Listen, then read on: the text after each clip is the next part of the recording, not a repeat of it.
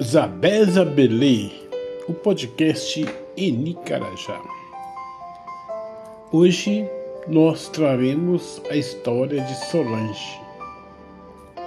Solange é uma mulher sofrida, é uma mulher que passou por uma série de agruras na vida e resolveu, depois de saber do Zabeza Belê, me escrever contando um pouco sua vida e autorizou, inclusive, que fosse divulgado.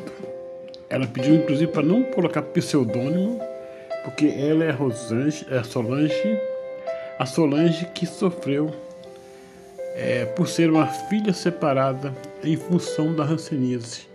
A hanseníase é uma doença que tem cura e que, se tratada precocemente, não acarreta sequelas físicas emocionais. Então vamos lá na cartinha recebida via WhatsApp pela Solange. Bom dia, Eni.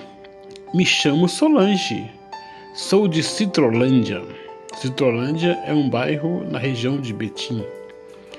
Desde o início acompanho a saga dos filhos separados. Vejo sempre os relatos tristes dos filhos sobre o que passaram, mas eu queria completar, complementar, pois as sequelas da separação de nossos pais ainda está bem latente. Eu sou uma prova disso. Nunca consegui tirar as marcas, principalmente no emocional e psicológico que me refletiram na criação dos meus filhos, causando problemas de baixa estima, depressão. Eu não tive.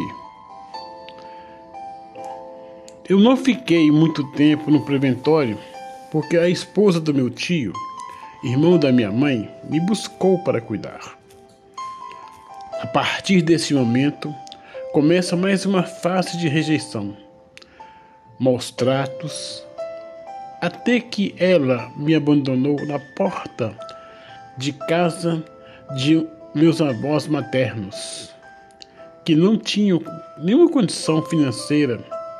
Vivíamos em extrema pobreza, dormindo no chão, indo para a mata buscar ramos que poderiam servir de alimento desamparada emocionalmente, nunca conheci o que significava afeto.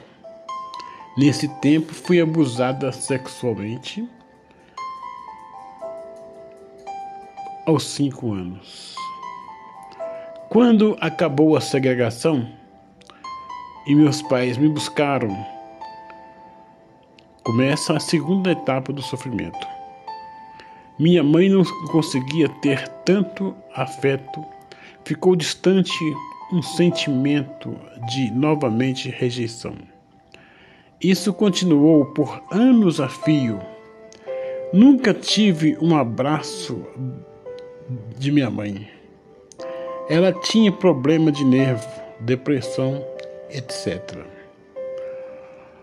Aos 12 anos, tive novamente uma tentativa de estupro. Desde então, caí numa depressão, tentativas de suicídio. A relação com minha mãe ainda era distante e meu pai tentava suprir a afetividade que não tinha pela minha mãe. Isso causou ciúmes na minha mãe e as situações eram difíceis.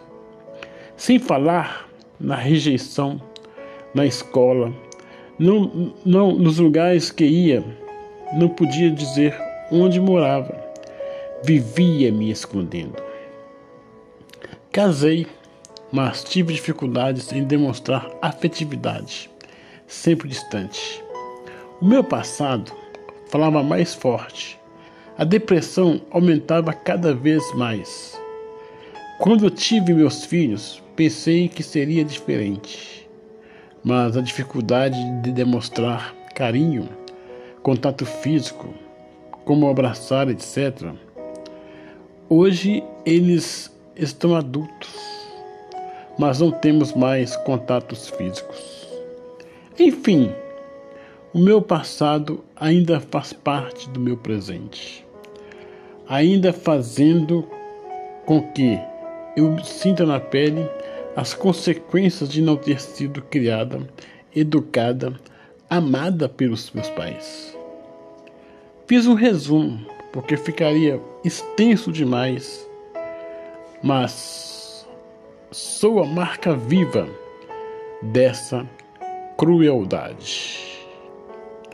Assim ela terminou a carta. Solange é, recebeu de imediato uma ligação minha, é, conversando um pouco sobre essa situação e, e falando para ela que eu gostaria muito de divulgar essa carta. Inclusive, eu, eu faço é, dessas palavras as palavras de muitos outros também que passaram por essas dificuldades. Por isso que eu estou fazendo esse podcast, que é muito difícil é, substituir a voz da pessoa. Mas como ela me mandou e autorizou a divulgação, eu estou fazendo aqui um relato fiel daquilo que Solange passou. A rancenismo tem cura, o preconceito também. Se você for à unidade de saúde mais próxima da sua casa e tratar, você não terá sequelas e em um ano no máximo